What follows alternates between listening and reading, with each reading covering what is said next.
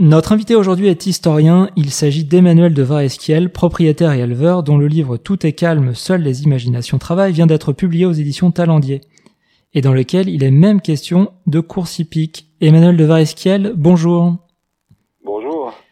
Alors racontez-nous comment est née votre passion pour les courses? Alors, avant les courses, euh, j'ai la passion des chevaux depuis que je suis enfant.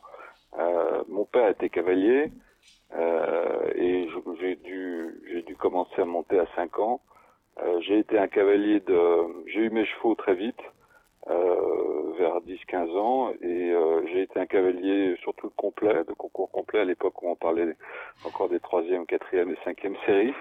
Donc euh, ça nous rajeunit pas, c'était dans les années 70-80. Euh, et puis j'ai eu d'abord un trotteur de réforme qui était un, un très bon et des anglos. J'ai eu la passion des anglos. Puis ensuite j'ai un peu euh, lâché prise à cause de mes études et d'un certain nombre de choses. Euh, tout ça se passait euh, à la campagne, hein, euh, avant que je n'arrive à Paris, que je passe les concours, enfin le truc classique. ça se passait en Mayenne. Donc j'ai un peu lâché prise et puis je me suis marié et je me suis marié avec quelqu'un qui avait comme moi la passion des chevaux et qui était une cavalière de CSO, elle dans le Limousin. et on a décidé un beau jour de prospecter dans le Limousin et d'essayer de trouver des, des anglo-arabes, mais plutôt euh, comme chevaux de sel. Et il y a eu une, une, espèce de conjonction de coordination assez curieuse. Euh, euh, l'un des élevages d'anglo les plus importants dans le Limousin, c'est, c'est Bréjou. et, et, et, nous avons été prospectés là, et son propriétaire a eu un petit pépin de santé à ce moment-là et essayait de, de vendre euh, des pouliches de 2, 3, 4 ans, euh, ce qu'il a fait, et nous en avons acheté une euh, qui s'appelle Invention de Bréjou. Euh, et euh, nous l'avions acheté au départ, donc je dirais en 2002 ou 2005, quelque chose comme ça, pour en faire une, avec un autre anglo d'ailleurs, pour en faire une jument de sel. Et puis on s'est aperçu qu'elle avait un accident de dos euh, et que donc euh, elle était dangereuse, euh, surtout pour ma femme qui euh, elle-même avait eu un accident et, et, et donc on a renoncé à en faire une jument de sel. On l'a mise au pré, elle est restée au pré comme ça pendant deux ou trois ans. Et puis un beau jour, on a rencontré un ami euh, mayennais qui s'appelle Guylain Drion, que vous connaissez peut-être, qui a été l'éleveur de l'Agacan euh, avec qui on a dîné et qui nous a demandé les papiers de la jument. Et au fond, on les avait pas vraiment regardés. Et il s'est aperçu qu'elle était, euh, elle était par Albert de, euh, du Berlay et qu'elle avait euh, de très bons papiers euh, et il nous a proposé en fait de, de reconvertir la jument poulinière. Ça s'est passé comme ça. Et comme il était assez connaisseur des chevaux de la Gacan, il y avait en station, pas très loin, euh, en joue euh, un rifapour euh, qui était un pur sang et donc on, a fait cette ce premier cette première saillie avec rifapour qui a donné un un, un foal mâle que l'on a baptisé rock'n'roll parce qu'on on a tous nos poulains sont baptisés de nom de de groupe rock. Bon, ça c'est encore une autre affaire. Euh, et ce rock'n'roll a été élevé un peu de façon rock'n'roll pour dire les choses, parce que c'était vraiment notre premier poulain. Donc dans dans, dans des prés euh, qui se trouvent dans le sud Mayenne. Euh, et un peu deuxième rencontre un, un peu euh, comment dire un peu par hasard. Euh, je rencontre Gauthier de la Selle, qui est un, qui était à l'époque président de, l'hippodrome d'Angers et qui me met en rapport pas directement, mais indirectement, avec un tout jeune entraîneur qui s'appelle euh, Donatien de Bourgara, euh, et qui prend, euh, et très tardivement, parce qu'on s'aperçoit de tout ça, on savait pas très bien d'ailleurs ce qu'on allait faire avec ce rock'n'roll, donc euh, il, avait largement trois ans, hein. il était juste débourré, euh, mais pas de pré-entraînement, et donc on l'a mis au pré-entraînement chez Donatien de Bourgara qui, qui commençait tout juste l'entraînement, euh, et, et, je raconte ça d'ailleurs dans tous les cas. C'est comme ça qu'on a fait la connaissance de cette famille, euh, de son père, de sa mère. Donc le colonel de Bourgard, son père, qui a été rendu du cadre, de sa mère qui a été présidente du champ de course de, de Véry à Saumur, de sa sœur, et, et, nous avons vraiment lié des liens d'amitié avec eux. J'aime toute cette famille euh, profondément de, de, de, tout mon cœur. Et, et donc euh, le pré-entraînement devait passer à, on devait passer à un entraînement chez un autre entraîneur. Euh, qui est Linders, pour ne pas le citer, et on a finalement décidé de rester chez Donatien. Et donc, euh, euh, Rock'n'Roll a d'abord couru de façon un peu hasardeuse. Je crois que c'était au Sable d'Olonne où il a écrasé le nez de son jockey. Enfin, c'était un, un poulain un peu compliqué. Et puis très vite, euh, euh, via Mort de Bretagne et quelques autres courses, il a commencé à gagner. Et il a été à Hauteuil et il a été le premier cheval qui a gagné à Hauteuil euh, euh, la course des, des AQPS, euh, comment s'appelle-t-elle? Je crois que c'est De Chevigny. Oui, absolument. Oui, voilà. première victoire, euh, bah pour nous évidemment, c'était absolument. Nous, on trouvait tout ça absolument normal. On, on n'avait absolument aucune idée de la façon dont les choses se passaient, si, si ce n'est cette passion des chevaux et finalement cet élevage de ce premier poulain qui s'est pas si mal passé que ça. Euh, et pour Donatien, c'était sa, sa première victoire à Hauteuil. Euh, et puis après, euh, ça, ça arrive tout le temps, tendinite. Euh, il y a eu deux ou trois courses où ça s'est très bien passé encore, dont une à Hauteuil, et puis tendinite. Euh, et, et, malheureusement, la reprise euh, s'est soldé par un accident tragique euh, toujours à Hauteuil, je ne sais plus sur quelle course. Et le cheval s'est fait le coup du lapin et, et, est mort au champ d'honneur, si j'ose dire. Et je peux vous dire que tout le monde a pleuré euh, parce que c'était une telle aventure incroyable.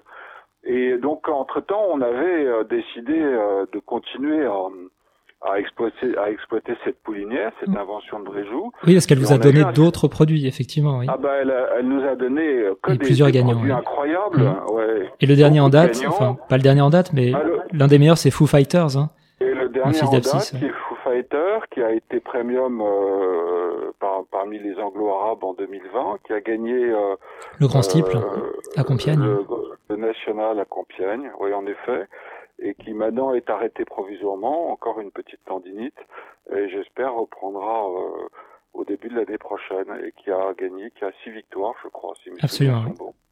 Et donc, euh, voilà, Foo Fighters, vous savez, les baptêmes des chevaux, euh, les noms, euh, on, est, on était fans Alors justement, oui. Nirvana, et donc, on, on avait vu une vidéo assez rigolote d'un d'un groupe d'Italiens, mais c'était un gros groupe, euh, mille Italiens dans le sud de l'Italie, qui organise euh, dans un champ une chanson des, des Foo Fighters pour les faire venir euh, à Paris ou je ne sais où dans le dans le, le bas de la botte euh, italienne et c'est après avoir vu cette vidéo qu'on a baptisé notre notre foule qui venait de naître Foo Fighters.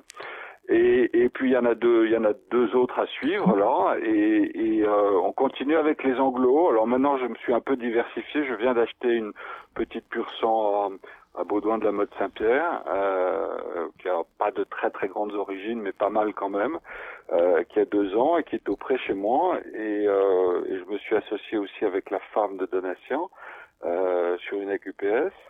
Euh, parce que malheureusement, cette invention de Bréjou n'a fait que des garçons quasiment. Euh, et donc, on voudrait organiser une nouvelle souche.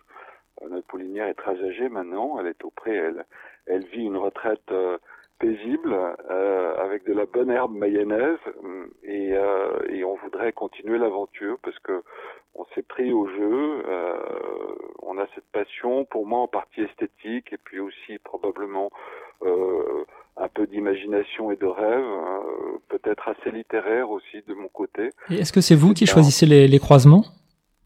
Alors, alors, je, je, je, vous dirais que je, je nous n'aurions pas pu euh, euh, poursuivre cet élevage sans Martine de Bourgard, euh, qui à chaque fois nous a conseillé et avec laquelle nous avons beaucoup discuté. Et, euh, et sans, sans, sans Martine de Bourgard, il n'y aurait pas eu d'élevage. Vous semblez être aussi très sensible à, à l'obstacle, non? Oui, ben en fait, je suis particulièrement, pardon, j'aime particulièrement les courses d'obstacles. par rapport aux courses de plat. Et je trouve que l'obstacle est au drame ce que le plat est à la tragédie. C'est-à-dire que dans l'obstacle, il y a, il y a 22, il y a, il y a 22 occasions ou 24 occasions de trembler, quoi. D'abord, c'est beau. Euh, c'est un peu dangereux, mais euh, on ne sait jamais vraiment ce qui va se passer. Euh, sur le plat, alors évidemment qu'il y, y, y a, des incertitudes, mais le plat me fait un peu penser à ce que dit Anouilh de la tragédie, vous savez, au, dans l'introduction d'Antigone. L'arc est bandé, la flèche va partir et on sait, on sait la cible qu'elle va atteindre. Il y a, y a, moins de, je trouve qu'il y a moins d'émotions à la fois euh, d'incertitude et, et, esthétique aussi dans le plaque, dans l'obstacle. Et, et, justement. Et au départ, je suis un cavalier d'obstacle. Oui, bah oui. Et de cross. Et de cross. Je suis sensible à, l'obstacle par l'histoire. Euh, parce que je, je m'y suis toujours intéressé, même si j'ai jamais véritablement écrit là-dessus. Mais euh, c'est une histoire qui a 250 ans euh, d'existence en France. C'est une, une, mode anglaise au départ. Euh, acclimaté en France euh, dans les années 1770 et 1780. Euh, les premiers point-to-point euh, ont lieu dans la région parisienne et puis il y a ces fameuses courses du Champ de Mars. Les grandes écuries sont les écuries du duc d'Orléans ou les écuries du comte d'Artois. Euh, ce sont des aristocrates qui qui, euh, qui montent et puis ce qui est maintenant aujourd'hui la Jousselin à Hauteuil, c'était c'était la Croix de Berny dans la région parisienne. Euh, ça a été euh, euh, toute la première moitié du 19e siècle, si mes souvenirs sont bons, une course absolument extraordinaire. et quand je peux trouver des souvenirs, des gravures, des choses qui, qui ont relatives à ces à cette enfance des courses d'obstacles françaises, je, je me les procure. c'est une c'est une histoire étonnante. Flaubert, dans l'éducation sentimentale, raconte une course euh, du Champ de Mars. Je vous l'ai dit tout à l'heure, en 1832.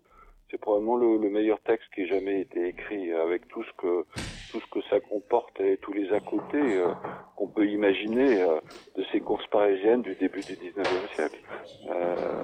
vous savez que je vais vous prendre un seul petit exemple. Les, les tout débuts de la Révolution française, euh, avant la prise de la Bastille, vous avez une affaire qui est assez sanglante, qui s'appelle l'affaire Réveillon, et qui est euh, la première grosse révolte euh, de, des habitants, des artisans du faubourg Saint-Antoine, contre un, un, fabricant de toiles peintes qui s'appelle Réveillon, qui était un, un électeur parisien. C'était au moment des élections des députés du tiers-État aux États généraux. Donc le, la manufacture de Réveillon est pillée, c'est un 29 avril 1789, et au moment de l'émeute, le duc d'Orléans, en voiture, rentre d'une course à Vincennes euh, et traverse l'émeute et est acclamé. Vous savez que le duc d'Orléans était plutôt euh, du côté du tiers-État et du côté de la Révolution, euh, jusqu'à voter la mort de son propre cousin, euh, Louis XVI, en janvier 1793. Et donc le duc d'Orléans, c'est alors qu'il rentre d'une course à laquelle il assiste, il a des chevaux qui courent, qu'il est acclamé par le peuple parisien du Faubourg Saint-Antoine le 29 avril 1789, quelques semaines avant la prise de la Bastille. Donc vous savez, euh, l'histoire des courses, c'est l'histoire de France tout court. Hein. Euh, tout ça est profondément lié et puis c'est lié aussi à cette incroyable, ces modes anglaises qui se sont développées dans la seconde moitié du XVIIIe siècle et qui ont durablement, qui se sont durablement cristallisées en Votre dernier livre, justement, euh, vous parlez des courses à, à Cheltenham. Oui. Est-ce que vous pouvez nous décrire un peu ce, ce passage dont il est question? Oui, c'était en mars, juste avant le, le premier grand confinement, euh, donc en mars 2020. Et donc je raconte ça parce que c'est alors c'est c'est vraiment un choc culturel. Hein, pour moi, j'avais jamais été, j'avais jamais assisté à des courses en Angleterre. J'avais assisté à des courses en Irlande. Euh, et euh, quand on arrive là, euh, il y a plusieurs dizaines de milliers de, de spectateurs, moitié irlandais, moitié anglais. Euh, c'est une ambiance absolument incroyable, totalement survoltée. Et la beauté de l'endroit, euh, il y a plus de bière que partout ailleurs, l'herbe est plus verte que partout ailleurs, les femmes sont plus élégantes que partout ailleurs, les chevaux sont plus beaux que partout ailleurs. Euh, et, euh, et c'était juste au moment de la négociation du Brexit. Et je me suis dit, étant à Cheltenham, euh, donc au, à l'ouest de l'Angleterre, pas très loin de Bristol, je me suis dit mais je comprends pourquoi une majorité d'Anglais euh, euh, sont favorables. Il y a, il y a une, un espèce de caractère, cette merveilleuse race d'hommes, comme disait euh, Evelyn il y a un espèce de caractère insulaire, insulaire anglais qu'on qu'on touche du doigt, qu'on perçoit incroyablement quand on va à des courses, quelles qu'elles soient, mais en l'occurrence Cheltenham, puisque nous y étions. Euh, et puis nous avons fait un tour de d'éleveurs et de et d'entraîneurs autour de Bristol. Et euh, ça a été un merveilleux moment pour nous. Et du coup, j'ai eu envie d'écrire là-dessus. Oui. En effet, je parle un peu de course à l'occasion de ce chapitre qui s'appelle, je ne sais plus comment, euh, le grand large, ou je ne sais plus. Vous, vous portez quel regard, vous, en tant qu'historien, sur le, justement l'évolution des, des, courses? Là, vous nous parliez de Cheltenham, c'est vraiment à part, mais globalement, comment vous, vous, percevez les courses et même sa place, on va dire, dans la société, euh, dans la société française? Lequel je ne suis pas véritablement entré, euh, si ce n'est par euh, l'association des, des, des, PP, euh, dont je suis membre depuis peu. c'est un milieu au fond que je ne connais pas très bien. J'ai une grande admiration pour les jockeys. Et, et, nous avons eu la chance d'avoir, je pense à, à James Rivley et quelques autres merveilleux jockeys sur sur nos sur nos chevaux. Euh, et, euh, et, et j'en pense que pourvu que le système tienne, quoi, hein, euh, que France Gallo, que les dotations tiennent le coup, parce que au fond, on peut entrer, on peut avoir des chevaux de course en mettant un ticket assez modeste au départ. Euh, je fais la comparaison avec les chevaux de CSO, par exemple. C'est pas du tout, c'est pas du tout la même chose. C'est beaucoup plus compliqué de tourner en, international en CSO que de gagner à Hauteuil. Je vous parle financièrement, hein. Mhm. Euh, et, euh, et, tant que les, les, dotations tiennent, alors on a eu quelques coups durs avec la TVA et différentes choses, choses comme ça, mais tant, tant que les dotations tiennent euh, et pourvu que, euh, que les choses soient aussi bien organisé que possible. Je vais pas rentrer dans les détails parce que je suis vraiment pas, comme dirait Fernand Reynaud, un professionnel de la profession. Mais, euh, mais tant que ça tient comme ça, euh, des, des, des amateurs comme, euh, comme nous le sommes, ma femme et moi, passionnés de chevaux par ailleurs, avec tout de même un historique, une histoire liée au cheval, hein, pourront entrer. et je trouve que c'est ce qui fait que le monde des courses reste vivant. C'est cette diversité euh, d'origine, de, de, de, passion par ailleurs. Euh, c'est vrai que je dois, on doit pas être très nombreux à être écrivain, historien et, et, et propriétaire et éleveur de chevaux de course. Je, je, me demande même si je suis pas un peu le seul. Je, je peux vous raconter une histoire. Je, je ne nommerai pas la personne d'ailleurs parce que je, je, ne me souviens plus, mais, mais un, un jour de course à Hauteuil, j'ai toujours eu du mal avec les interférences entre les deux, entre entre mon métier d'écrivain, d'historien et, et, ma passion pour les courses. Et un jour à Hauteuil, à la, dans le, le rond de présentation, peu avant une course, je ne sais plus laquelle, quelqu'un m'aborde et c'était d'ailleurs la première fois. Il me dit mais mais euh, je viens de lire votre dernier livre et il y a, a, rien qui m'est plus agacé que ça, parce que j'étais absolument concentré sur ce, ce qui allait se passer, toujours avec dans une espèce d'immense émotion, et j'avais absolument pas envie de, par de parler de mon dernier bouquin ou de quoi que ce soit qui m'était demandé euh, cinq minutes avant euh, cinq minutes avant le départ de la course. Euh, voilà. Et puis euh, quelques quelques uns de vos collègues, euh, de vos confrères ont fait comment dire le, le, rapprochement entre les deux. Et voilà pourquoi vous me posez ces questions-là aujourd'hui. Et, et, justement, vous voyez l'avenir des courses comment vous le voyez cet avenir des courses? Parce qu'il y a des, enfin les, les, courses sont victimes. Bon, il y a des attaques d'animalistes, d'associations. Vous en pensez quoi, vous, avec le recul et avec euh, justement en tant qu'historien, euh, en tant qu'analyste des, des, problématiques Aux attaques que subissent les courses Bon, je fais en sorte d'abord de ne pas les entendre parce que je les trouve ridicules. Euh, en général, euh, ceux, ceux, qui, ceux qui portent le fer, si j'ose dire, ne connaissent absolument rien à, à, à ceux qui le critiquent. Donc, il ferait mieux de commencer par voir un peu comment ça se passe. Euh, et, euh, et, pour le reste, euh, c'est un avenir qui me semble assez fragile, euh, avec pas mal d'incertitudes, mais il n'y a aucune raison que que tout ça se casse la gueule. après, c'est l'affaire des, des, des, responsables de France Gallo et, et en l'occurrence de des, des, des galopeurs en, ce qui nous concerne, parce qu'on n'est pas du tout impliqué dans le trou. Euh, et ça, je, je, peux difficilement vous répondre. Je fais pas du tout partie de ces instances dirigeantes et, et euh, je, dans un sens, on, on, profite entre guillemets, mais au bon sens du terme, bien sûr, de, de la situation telle qu'elle existe, euh, même si elle est, je le vois et je le sens, plus difficile qu'elle ne l'était quand nous avons commencé, c'est-à-dire il y a une dizaine d'années. Alors, une dernière question pour, pour finir. Euh, la victoire de Johan of Arc dans le Diane dimanche. Oui. Un nom comme ça, ça vous inspire quoi, à vous qui est, qui est historien À cause de Jeanne ben, Écoutez, j'ai pensé à vos couleurs. Vive la Lorraine. D'accord. Très bien. Vous savez qu'elle a gagné, elle a gagné euh, à Patay, elle a gagné une bataille euh, à 18 juin. Personne ne le sait. Je le raconte d'ailleurs dans, dans Tout est calme. Euh, parce que le 18 juin, euh, dans la mémoire des Français, c'est la bataille de Waterloo, la glorieuse défaite, comme dirait l'autre, euh, et c'est l'appel du général de Gaulle. Mais avant qu'on se fasse casser la gueule par les Anglais euh, à Waterloo, Morne-Plaine, le 18 juin 1815, on, on, a, on a, on a gagné un certain nombre de batailles, dont celle de Patay. en 1400 et des poussières, et en l'occurrence, Jeanne d'Arc était à la manœuvre. Très bien. Merci encore, Monsieur de Varesquiel. Je vous en prie, c'était un plaisir euh, et, euh, et bonne continuation.